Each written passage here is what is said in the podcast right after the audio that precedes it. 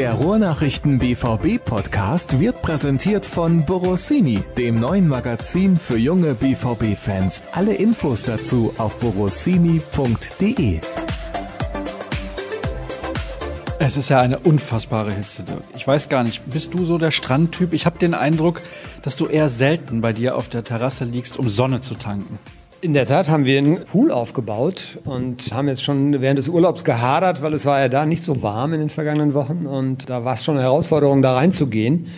Aber ja, Strandtyp früher schon mal mehr, klar, heute ist mehr was anderes so angesagt. Das ändert sich dann ja auch mit dem Laufe der Jahre. Das hast du jetzt schön ausgedrückt. Ich bin ja schon ein bisschen enttäuscht, dass ihr den Pool dann immer aufbauen müsst. Das heißt, der ist nicht ganzjährig verfügbar. Das ist aber schon enttäuschend. Ja, wir haben ihn letztes Jahr erst angeschafft und es hieß immer, man sollte ihn im Winter abbauen. Das haben wir dann auch mal gemacht, aber das ist tatsächlich nicht ganz unaufwendig, weil das Wasser da dann wieder rauszukriegen, 7000 Liter oder 8000 Liter ist ja auch nicht so einfach. Wir haben es dann letztes Jahr dazu genutzt, die Bäume, die im Sommer zu wenig Wasser bekommen haben, ein bisschen zu beglücken und die haben sich auch darüber gefreut und in diesem Jahr wunderbar getragen. Aber wir wollen ihn jetzt mal tatsächlich stehen lassen im Winter. Mal gucken, ob das funktioniert. Aber so ein Pool, den man auf und abbaut, das ist doch einer, wo man dann auch immer so reinsteigen muss. Also das ist nicht einer, wo du nach unten gehst, der im Boden ist. Also warum habt ihr denn so ein C-Klasse-Modell? Verstehe ich gar nicht. Ja, ich habe mir tatsächlich mal so angeguckt, was das kosten würde. Und dann fing das so beim Mittelklassewagen an, so um die 30.000. Ja, das war ein bisschen mir, mir ein bisschen zu viel Geld, muss ich sagen. Dafür kannst du jetzt aber nächste Woche in der Schweiz richtig steil gehen. Da sprechen wir natürlich auch drüber, über das Trainingslager in Bad Ragaz, das in ein paar Tagen ansteht. Wir sprechen über den Trainingsauftakt. Wir sprechen über die Pressekonferenz der Deutschen Fußballliga. Das Konzept der DFL wurde nochmal ausführlich besprochen. Jaden Sancho ist und bleibt Thema, da kommen wir nicht drum rum, auch wenn wahrscheinlich alle darüber schon gesprochen haben. Und Hörerfragen werden natürlich auch beantwortet.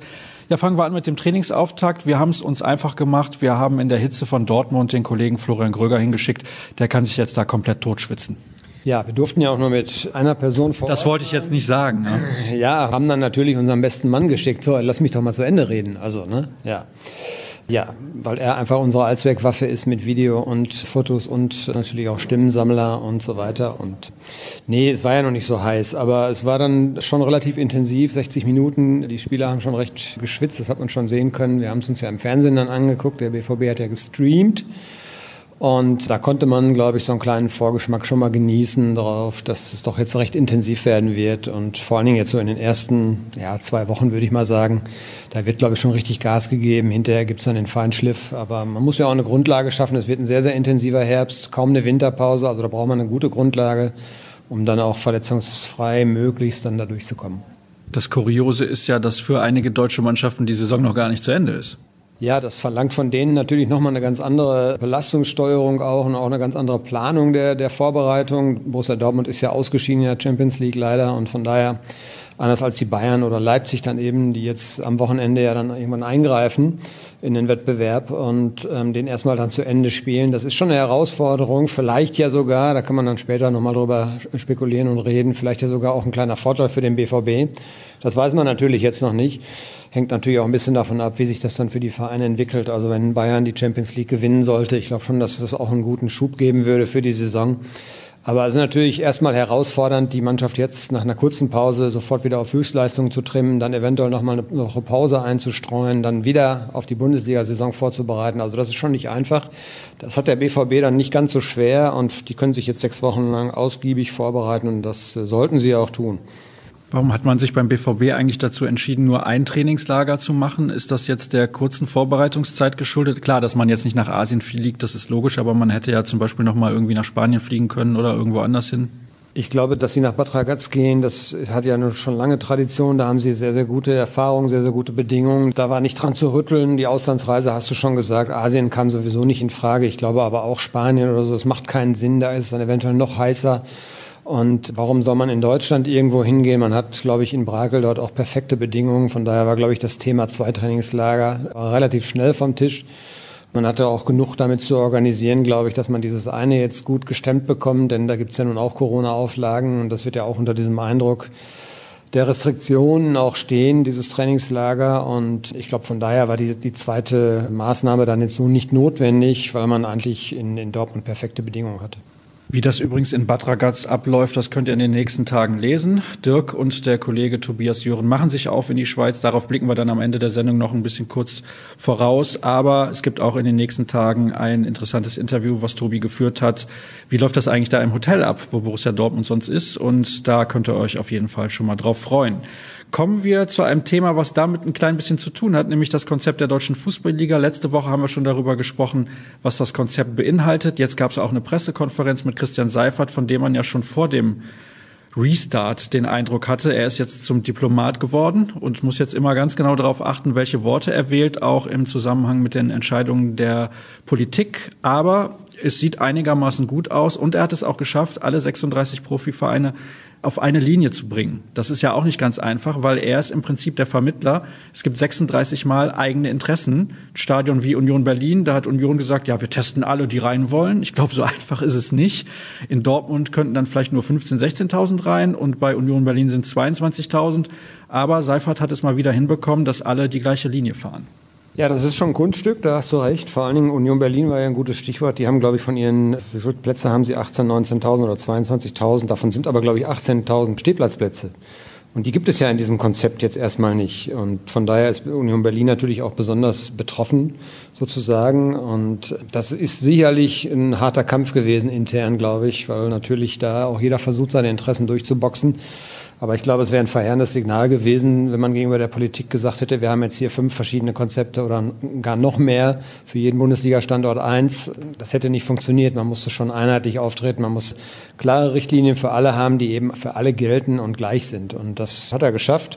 Und das ist schon nicht einfach gewesen, glaube ich. Und das ist aber jetzt auch die Grundvoraussetzung, denn da die Zahlen gerade wieder steigen, wird es natürlich äh, politisch sowieso nicht ganz so leicht, das durchzusetzen. Also es gibt vorsichtige Signale, aber ich rechne eigentlich damit, dass so diese äh, ursprüngliche Planung, nämlich vielleicht in Dortmund jetzt als Beispiel um die 15.000 oder sowas, dass es dann vielleicht doch eher noch weniger werden am Anfang, dass man einfach schrittweise guckt, wie sich es entwickelt, ob die Infektionen dann ausbleiben, ob es man vielleicht weiter lockern kann. Und wir werden aber, glaube ich, klein anfangen. Und Seifert hat gestern ja auch gesagt, das wird die Politik der kleinen Schritte sein. Also wir fangen klein an und versuchen uns dann ein bisschen hochzuarbeiten.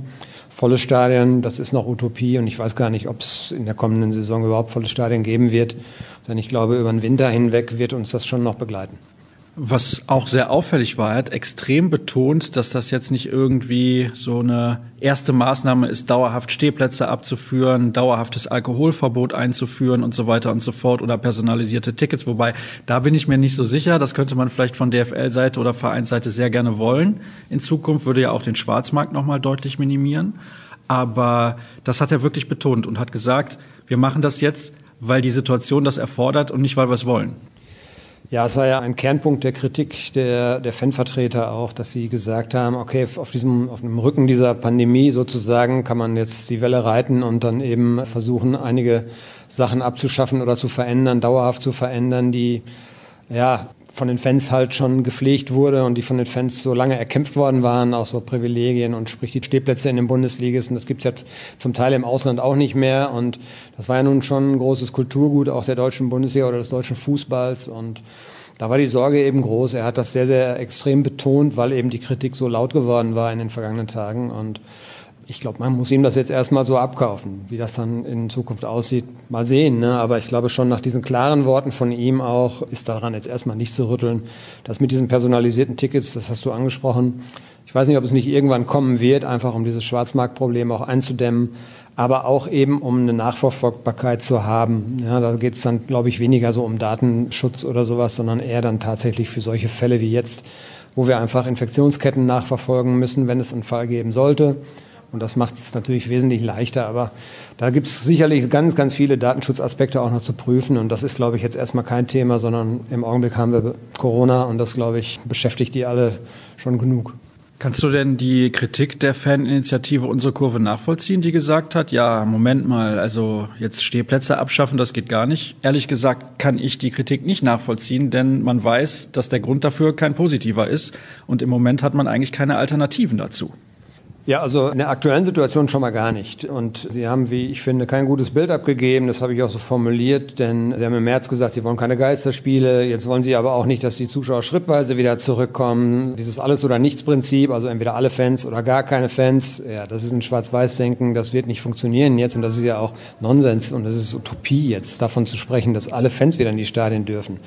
Und Sie argumentieren ja mit dieser, mit dieser Fankultur, die eben gemeinsames Singen auch umarmen und sich, sich freuen. Das kann ich alles verstehen. Das wird natürlich schwieriger und ja, man darf gespannt sein, ob die Atmosphäre so viel anders sein wird, wenn dann da auf einmal 10.000 Fans in so einem großen Stadion wie in Dortmund sind. Ich glaube, das wird sich kaum, ja, was heißt kaum bemerkbar, aber es wird schon nicht so den Einfluss haben und schon gar nicht sind es natürlich dann die Fans, die, ja, ich will jetzt nicht von Operettenpublikum sprechen, aber die Fans, die einfach für die Stimmung sorgen die werden ja auch nicht in der Masse dann da sein, sondern man muss es ja schon gleich verteilen. Es ist ja im Gespräch, dass erstmal nur die Dauerkarteninhaber auch angeschrieben werden und dann irgendwie ein Modell entwickelt werden soll, wie man wieder rein darf. Und das wird schon, natürlich schon eine ganz andere Stimmung sein, als wenn diese Hütte richtig voll ist. Da müssen wir uns nicht drüber unterhalten.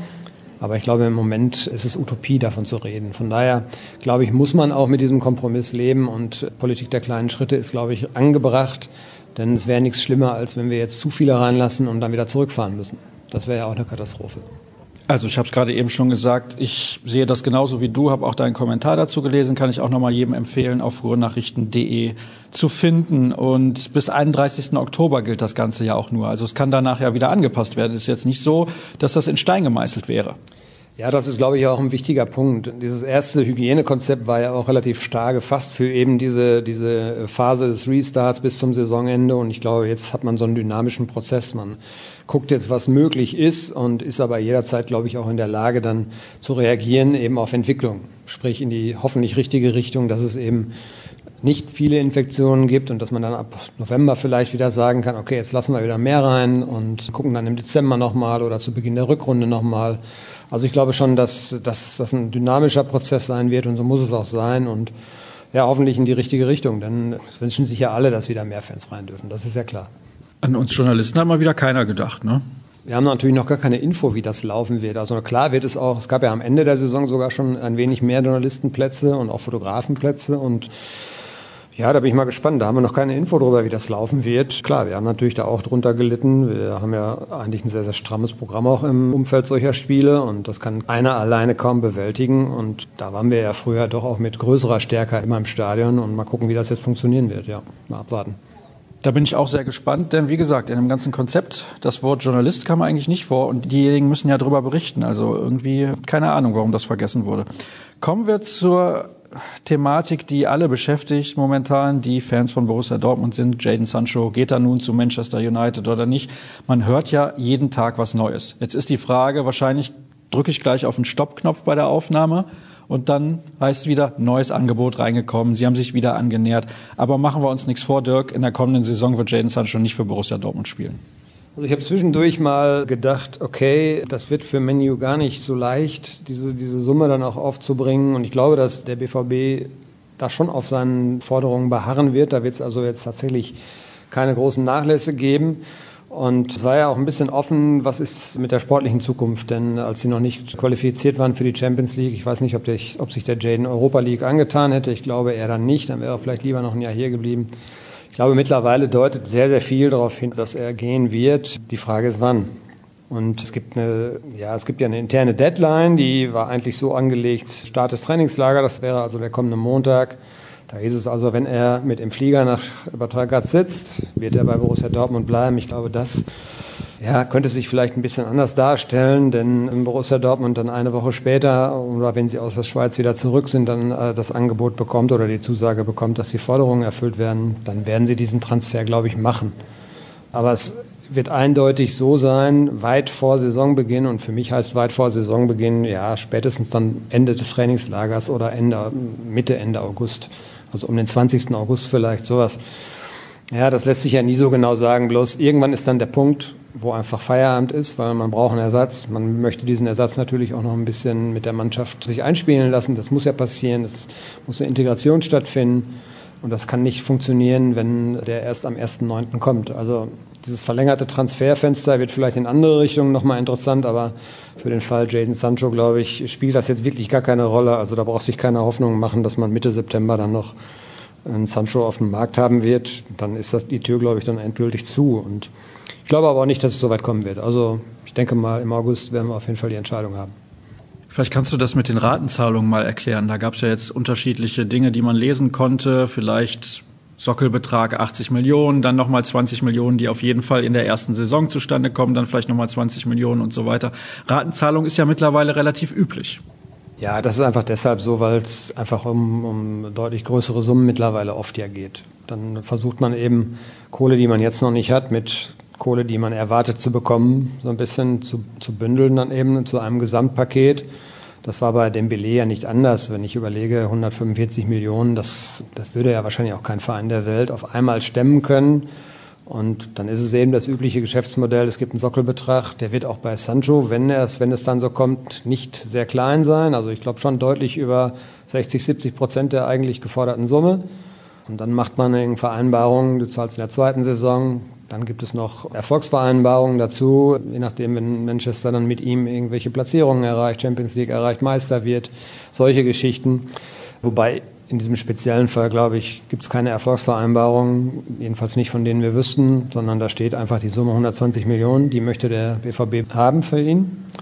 Und Manchester muss das irgendwie zusammenkratzen. Ob es dann über zwei oder drei Jahre gestreckt wird, das mag ja auch bilanztechnische Gründe zum Beispiel haben. Ja? Dass man sagt, okay, die Einnahme würden wir dann gerne aufs nächste Geschäftsjahr schieben, damit wir nicht in diesem Jahr so viel Steuern zahlen müssen. Das so, sind so bilanztechnische Dinge, die dann teilweise auch noch damit reinspielen. Aber es geht natürlich in erster Linie darum, dass man den Vereinen vielleicht dann auch ein bisschen entgegenkommen will, weil einfach diese Riesensummen ja schwer zu stemmen sind. Ich als Privatmann habe eigentlich gelernt, man sollte nicht so viel auf Ratata kaufen.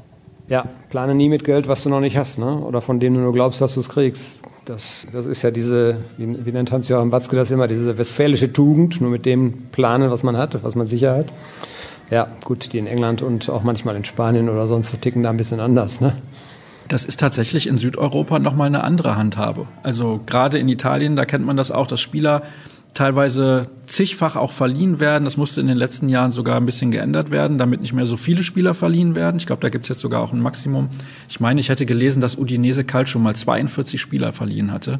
Davon gefühlt die Hälfte an den FC Granada aus Spanien, um dann die Spieler dann alle da zu entwickeln, damit die schon miteinander spielen und dann, wenn sie besser geworden sind, dann sollten sie dann zu dem Verein kommen. Ist aber auch irgendwie so ein Prinzip, was ich nicht in Ordnung finde. Also dann könnten wir dich ja kurz mal in Kicker oder die Funke Mediengruppe ausleihen, damit du dich mal entwickelst.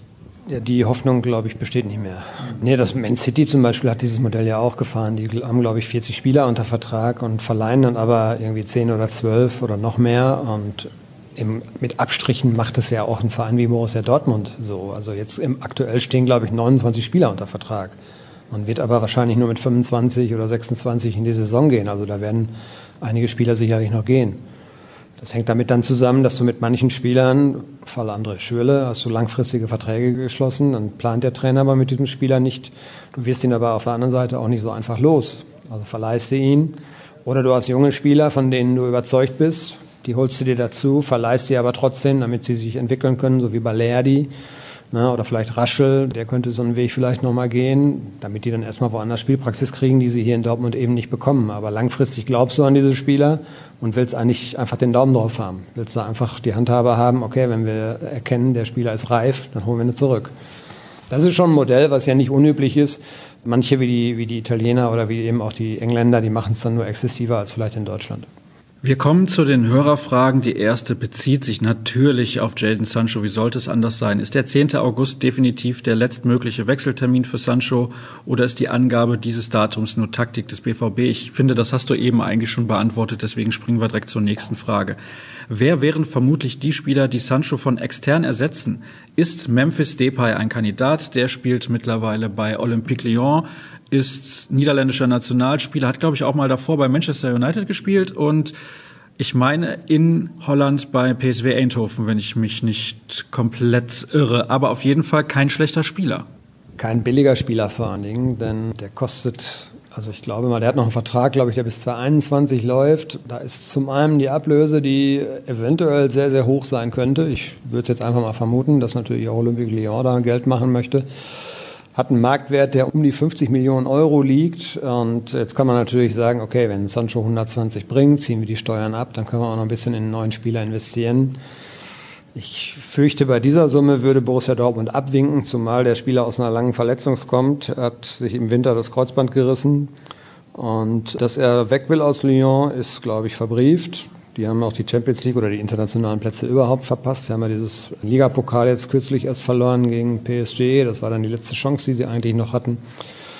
Ich glaube im Moment nicht so recht dran, muss ich sagen. Aber es gibt mit Sicherheit einen Plan B. Es ist ja auch Ferran Torres, der ist nun äh, jetzt seit gestern auch nicht mehr auf dem Markt endgültig. Aber ich bin mir sicher, Michael Zorc hat einen Plan B. Er hat leider noch nicht verraten, wie der aussieht. Und wie er aussieht, das erfahrt ihr natürlich exklusiv, nicht bei den Ruhrnachrichten, denn wir wissen es einfach aktuell nicht. Zumindest erfahrt es nicht in diesem Podcast so. Welches System favorisiert Favre? Was ist die vermutlich beste Elf derzeit ohne den verletzten Reus? Vorschlag 4-2-3-1. Und da hat sich der Hörer direkt mal überlegt, ja, hier ist meine Elf, dann könnt ihr mal was dazu sagen. Birki im Tor, die Außenverteidiger sind Meunier und Guerrero, Hummels und Sagadou in der Innenverteidigung, defensives Mittelfeld Axel Witzel und Emre Can und davor die offensive Dreierreihe mit Reina, Brandt und Sancho, der ist da noch mit drin und Erling Haaland dann als Stoßstürmer. Naja, wenn Sancho bleibt, wäre das natürlich eine tolle Formation. Ansonsten hat man auf der Position noch Hazard. Ja, man hat ja diverse Varianten. Ich habe jetzt auch noch keinen Lukas Bischek gehört, zum Beispiel, der da in der vergangenen Saison eigentlich Stammspieler war und noch gezeigt hat, dass er bisschen was im Tank hat. Ich glaube, dass es einfach darauf ankommt, System. Ja, die Mannschaft hat sich zuletzt im, im System mit Dreierkette etwas wohler gefühlt. Es kommt aber mit Sicherheit natürlich darauf an, und das wird auch, wird auch in der Vorbereitung jetzt ein Schwerpunkt sein, dass man eben auch andere Systeme weiter perfektioniert. Also spielen können sie das ja alle, aber dann eben auch daran arbeitet, dass man eben mehrere Systeme eigentlich in petto hat, damit man unberechenbarer auch wird oder auch innerhalb des Spiels dann öfter switchen kann.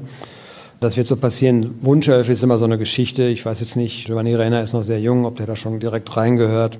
Das ist ja auch eine Spielerei von Fans und manchmal auch von Medien, die immer ganz nett ist, aber die überholt sich auch relativ schnell, wenn dann Verletzungen mal dazukommen.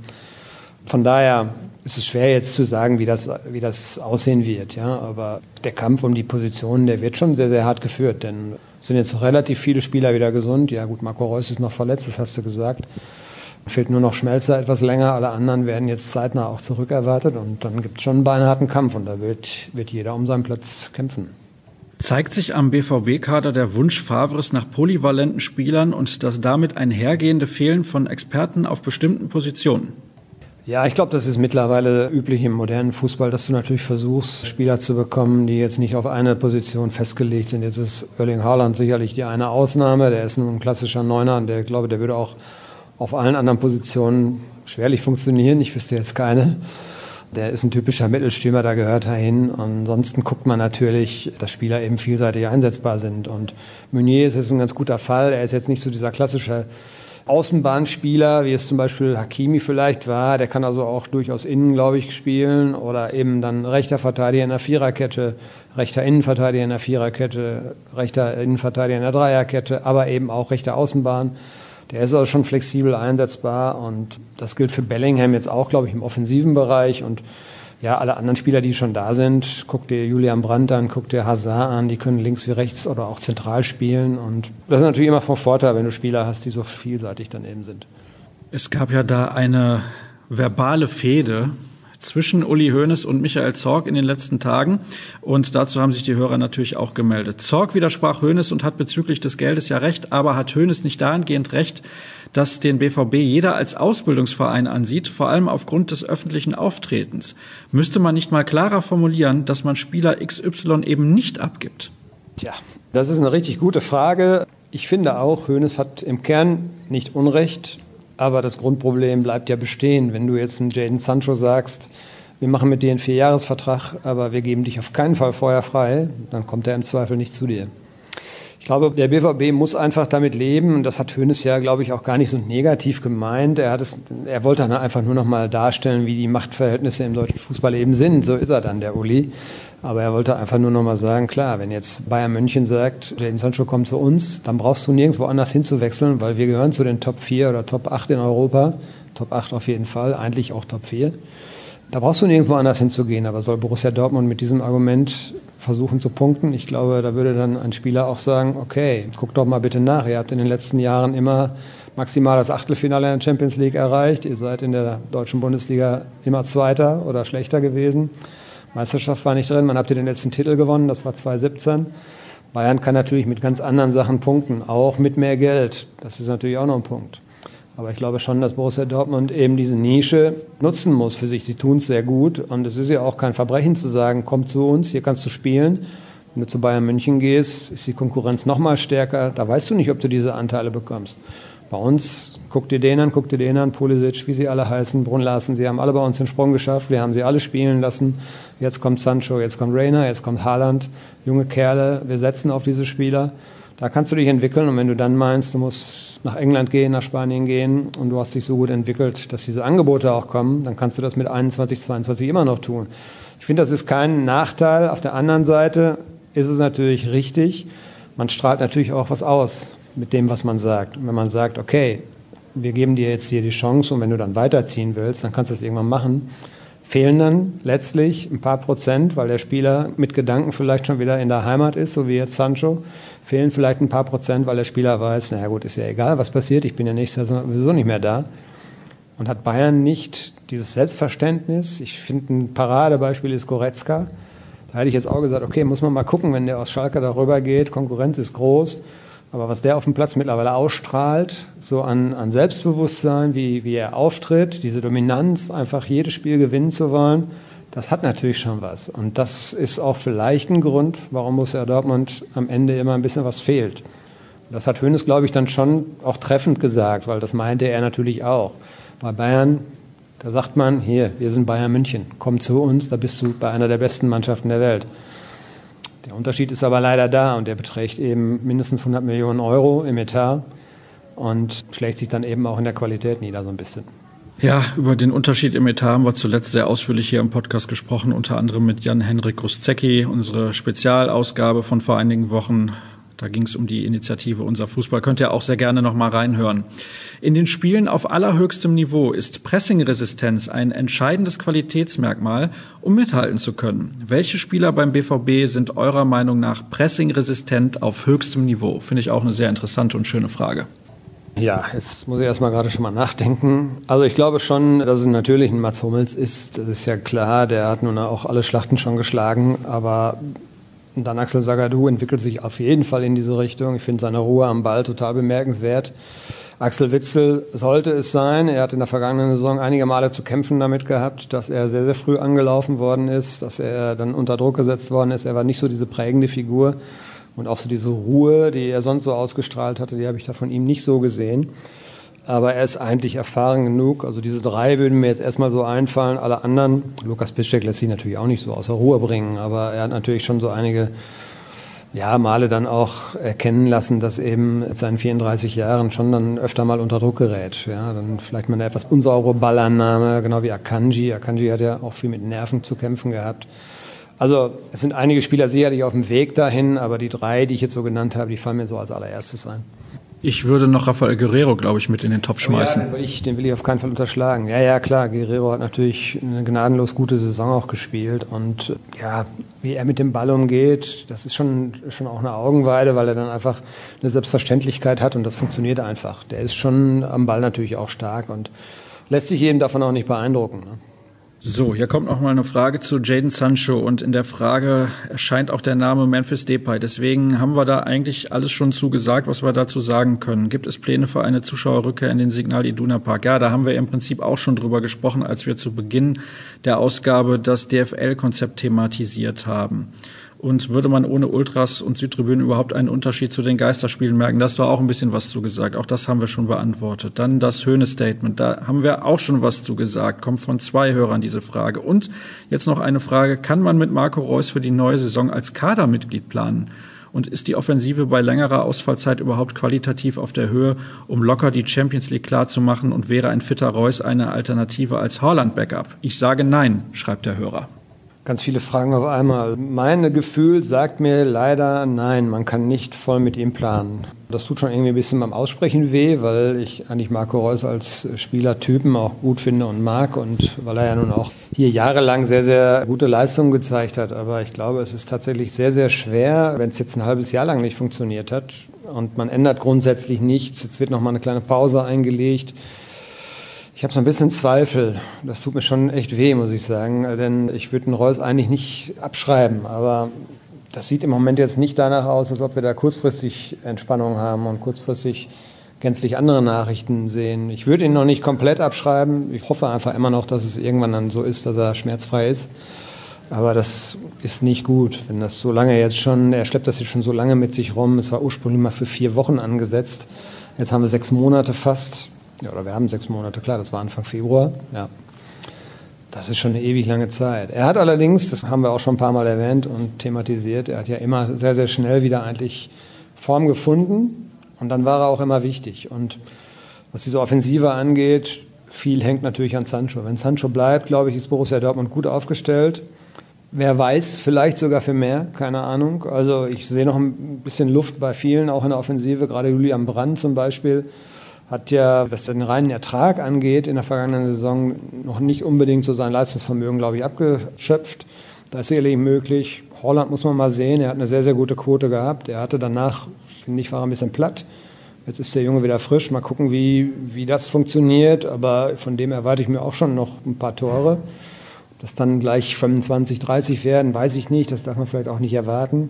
Also wenn alles optimal läuft, ist vielleicht sogar mehr drin als, als eine gute Verfolgerrolle wenn es normal läuft und Sancho vielleicht noch wegbricht und dann weiß man nicht, wer kommt und wie schnell er einschlägt, dann könnte es auch langsam knapp werden. Also ich, so ganz entspannt bin ich in der Offensive nicht. Michael Zorc hat ja gesagt, er sieht den Kader ganz okay aufgestellt, wie er sagt.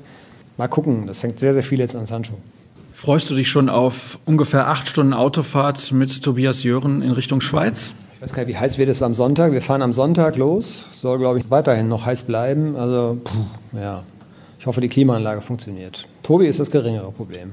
Tobi ist das geringere Problem. Was hörst du denn dann an Musik? Also zwängst du deinen Musikgeschmack dem Kollegen auf oder darf der irgendwie dann Radiosender auswählen? Wie ist das da bei euch? Auf keinen Fall. Also der Einzige, der da wirklich tabu ist und der seine Musik nicht durchsetzen darf, ist Florian Gröger. Ist es bei ihm so schlimm?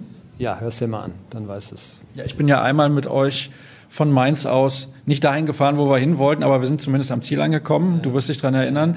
Aber da hatte ich auch schon arg mit der Musik von Florian Gröger zu kämpfen, muss ich ehrlich sagen. Das ist schon relativ harte Musik. Passt so ein bisschen zu seinem Kleidungsstil. Ja, das ist, ich weiß gar nicht, ist das Heavy Metal? Ja, wahrscheinlich, sowas in der Art. Also, Heavy Metal ist ja keine Musik, kann man sagen. Die einen sagen so, die anderen so. Das, jeder darf seinen Musikgeschmack ja auch frei ausleben, bloß ich muss es hoffentlich mir dann nicht so oft anhören. Also ja, ist schon grenzwertig aus meiner Sicht. Ihr könntet ein paar Podcasts hören. Du hast ja zuletzt wahrscheinlich hier nicht reingehört, du hattest ja Urlaub. Ja. Eigentlich hättest du dir deine Zeit ruhig mal nehmen können an deinem neuen Pool, direkt neben deiner Hühnerfarm, wo du dann im Prinzip schön den WVB-Podcast hörst. Warum hast du das nicht gemacht in den letzten Wochen? Das wäre eigentlich das Mindeste gewesen. Weil ich tatsächlich viel auf dem Fahrrad gesessen habe und. Wo man ja eigentlich super Podcast hören kann. Wo man nicht Podcast hören sollte, weil man sonst vom ganz anderen Verkehr nichts mitkriegt.